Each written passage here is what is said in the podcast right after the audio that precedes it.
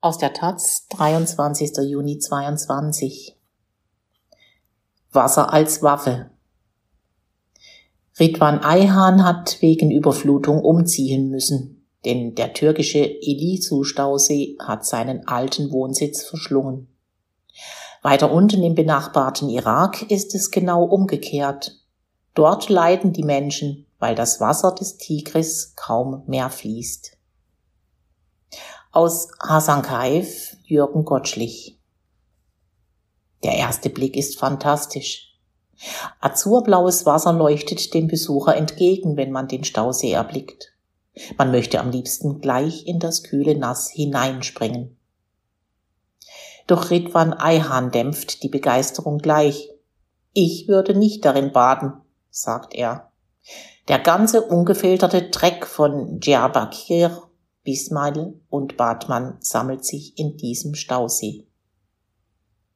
Vor uns liegt eines der umstrittensten Großprojekte der Türkei. Der riesige künstliche See ist das Ergebnis des Ilisu-Staudamms, der fast 150 Kilometer weiter südöstlich den Tigris aufgestaut hat. Jahrzehntelang hatten ein großer Teil der einheimischen Bevölkerung, unterstützt von Ökologen und Umweltaktivisten aus der ganzen Türkei und Europa, versucht, den Bau dieses Damms zu verhindern. Die Zerstörung ist gigantisch und der vermeintliche Ertrag des Dammes dagegen sehr gering, meint Ayhan. Bis vor ein paar Jahren hat Redwan Ayhan noch in Hassankaif gelebt, dem bekanntesten rund 4000 Einwohner zählenden Ort, der durch den Stausee überflutet wurde. Jahrelang hat er sich gegen den Damm engagiert. Als Bewohner Hassankaifs, als Umweltaktivist und nicht zuletzt als Kurde, weil die Verliererin bei diesem Großprojekt vor allem die kurdische Bevölkerung ist, deren Land und deren Dörfer nun unter Wasser liegen. Es sind noch knapp 20 Kilometer vom ersten Blick auf den Stausee bis nach Neuhassankaif. An der Überlandstraße weisen große Schilder auf den Ort hin. Die Abfahrt ist aufwendig gestaltet. Man merkt, dass der türkische Staat hier Geld in die Hand genommen hat und etwas vorzeigen will. Die Einfahrt in den Ort führt vorbei an genormten, gleich aussehenden Einfamilienhäusern mit einem Stockwerk und einem kleinen Garten drumherum. An diesem Junitag liegt der Ort in gleißendem Sonnenlicht. In den Gärten ist nur spärliches Grün zu sehen. Es gibt keinen einzigen schattenspendenden Baum. Dabei war Hasankaif einmal etwas ganz Besonderes. Der Ort lag an einer schmalen Stelle des Tigris, malerisch in die Felsen des anliegenden Berges gebaut. Neben der modernen Brücke ragten noch die gemauerten Pfeiler eines gut tausend Jahre älteren Vorgängerbaus aus dem Wasser. Ein persisch anmutendes Mausoleum eines früheren Herrschers dominierte das der Stadt gegenüberliegende Ufer. In den Steilklippen hoch über dem Tigris versteckten sich hunderte Höhlen, die in früheren Zeiten bewohnt waren. Mit seinen alten Minaretten und den Torbögen aus der frühislamischen Epoche vermittelte Hassan Kaif auch historisch unbedarften Besuchern den Eindruck, hier einen ganz besonders geschichtsträchtigen Boden zu betreten. Tatsächlich ist Hassan Kaif noch wesentlich älter, als anhand der Bauten zu vermuten ist. Durch archäologische Funde in den Höhlen über dem früheren Ort lässt sich nachweisen, dass hier bereits im Neolithikum, also zum Ende der letzten Eiszeit, rund 10.000 Jahre vor unserer Zeitrechnung Menschen gelebt haben. Unter Archäologen galt Hassankaif deshalb als eine Art bewohntes Freilichtmuseum, gegen dessen Flutung Experten weltweit protestierten. Der türkische Staat hat auf diese Kritik reagiert und sich mit sehr großem Aufwand darum bemüht, zumindest einige historische Artefakte zu retten. Mit holländischer Spezialtechnik wurde das Mausoleum komplett angehoben und mit einem riesigen Tieflader einige Kilometer weiter an den Rand von Neuhassankei versetzt. Auch die beiden historischen Minarette und ein alter Hammam wurden abgebaut und in Neu-Hasankeyf Stein für Stein wieder aufgestellt. Sie sind nun die wichtigsten Exponate für einen noch im Bau befindlichen Archäologiepark, der Neu-Hasankeyf einmal zu einer Touristenattraktion machen soll. Ein erstaunlich gut eingerichtetes Museum ist bereits vor wenigen Wochen eröffnet worden, doch noch warten die Angestellten dort vergeblich auf den versprochenen Touristenansturm. Die wenigen Besucher in Neu-Hasankeyf verlieren sich im Staub der Baustellen, der den ganzen neuen Ort verhüllt. Obwohl Ridwan Ayhan versichert, dass alle neuen Häuser von ehemaligen Einwohnern des alten Hasankais bewohnt sind, sieht man keinen Menschen auf der Straße. Jeder bleibt in seinem Haus, es gibt kein gemeinschaftliches Leben mehr hier. Die Leute sind durch die Zwangsumsiedlung traumatisiert, meint Ayhan. Lediglich am Rande des neuen Hafens von Hasankeyf, von dem aus demnächst die Tourenboote mit den sehnlichst erwarteten Touristen starten sollen, ist ein wenig Leben zu verspüren. Hier haben sich drei Teegärten angesiedelt, hinter denen einige Läden ihre Eröffnung vorbereiten. Aus dem Ensemble soll später einmal so etwas wie ein Bazar erwachsen. Das Ganze wirkt so künstlich, wie es ja tatsächlich auch ist. Disneyland in Kurdistan, meint der Kellner im Teehaus achselzuckend. Das alte Hasankeyf versank im Februar 2020 in den Fluten, nachdem man im vorigen Sommer damit begonnen hatte, den Stausee aufzufüllen. Heute ist er schon zu 90 Prozent gefüllt. Das Gewässer erstreckt sich über knapp 150 Kilometer Länge und bedeckt 300 Quadratkilometer Land. Dafür mussten neben Hasankeyf weitere 80 Dörfer und Weiler umgesiedelt werden. Nach Auskunft von Staudammgegnern seien dadurch knapp 80.000 Menschen vertrieben worden. Während die ehemaligen Bewohner von Hasankeyf aufgrund der großen, auch internationalen Aufmerksamkeit noch vergleichsweise gut weggekommen sind, sie alle erhielten einen Eigentumstitel für ihr Haus und bekamen in Neu-Hasankeyf zu einem akzeptablen Aufpreis ein neues Gebäude gestellt, ging der größte Teil der Dorfbewohner jenseits dieses Hotspots weitgehend leer aus. Ihre Häuser waren in keinem Grundbuch verzeichnet und das Land, das die Menschen über Generationen bearbeitet hatten, gehörte in der Regel einem Großgrundbesitzer, der sich mit dem Staat einigte, ohne dass die einheimischen Bauern etwas davon abbekamen. Diese Familien leben jetzt in den armen Vierteln von Städten wie Batman und Diyarbakir oder sind gleich nach Westen ausgewandert, an den Rand von Istanbul und Ankara, sagt Ridwan Ayhan.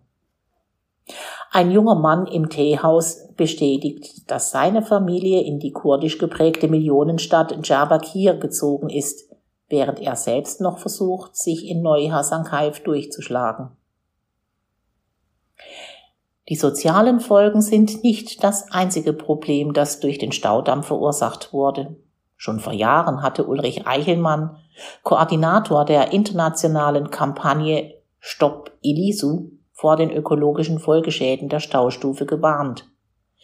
Natürliche Flussläufe sind die Lebensadern jeden Landes, schrieb er damals.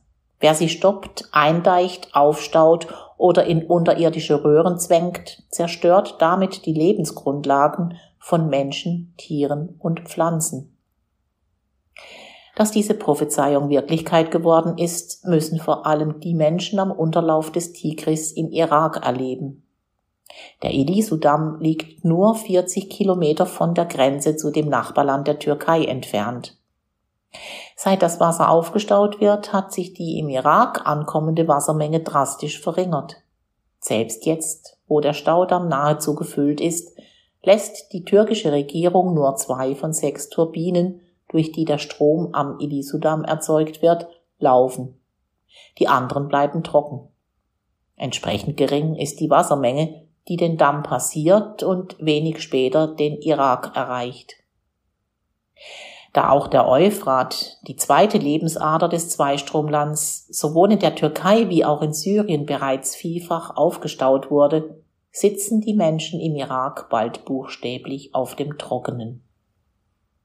Dabei wird das Land ohnehin schon vom Klimarat der Vereinten Nationen als eines der durch die Erderhitzung am meisten gefährdeten Länder weltweit gelistet.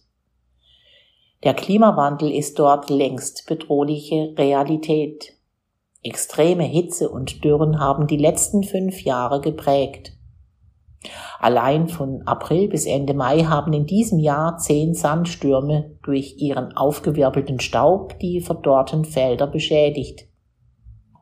Umso dringender, sagte der irakische Minister für Wasserressourcen Mahdi Rashid Anfang Juni der Nachrichtenagentur Associated Press, bräuchten wir mehr Wasser über die Flüsse.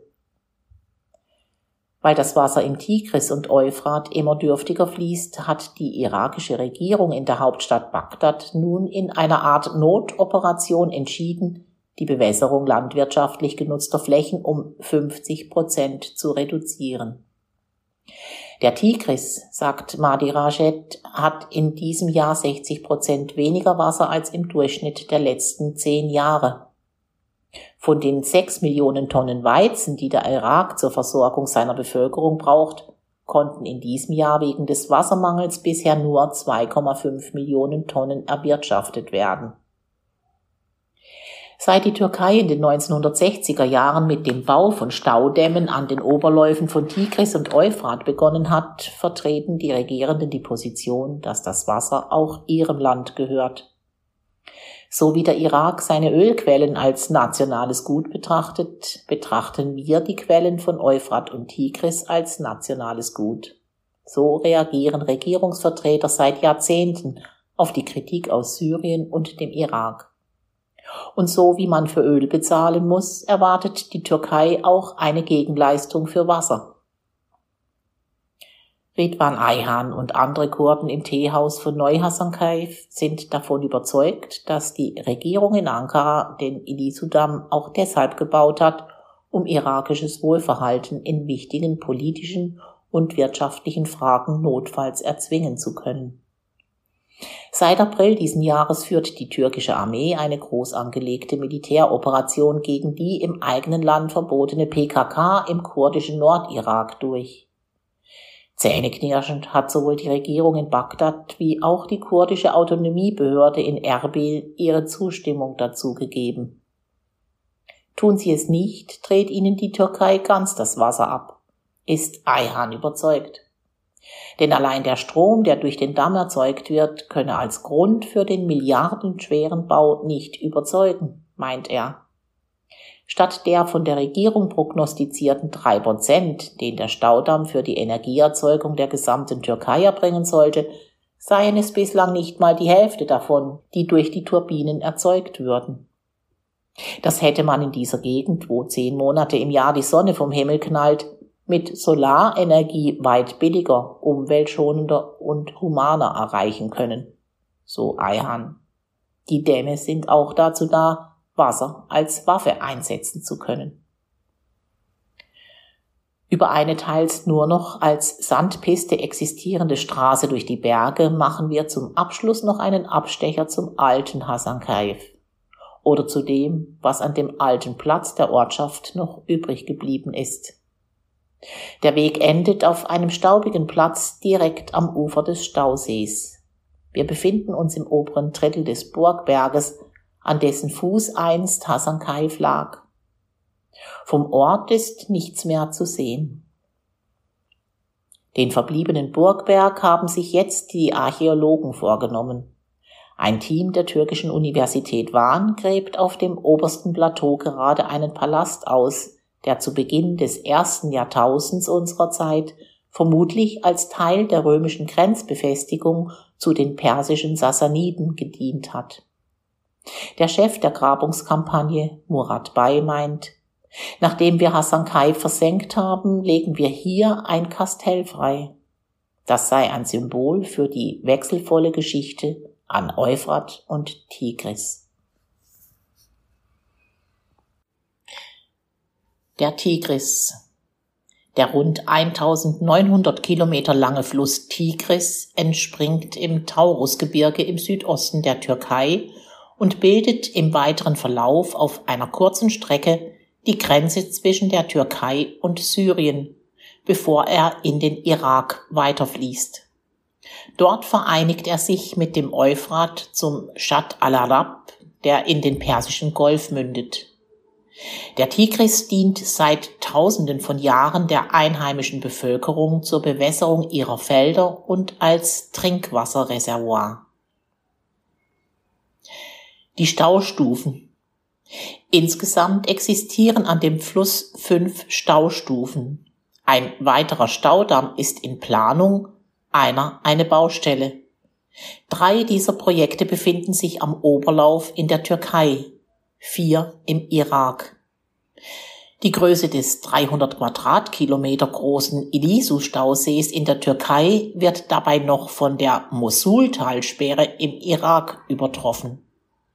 Dieser Damm gilt als baufällig und bedarf dringend der Reparatur.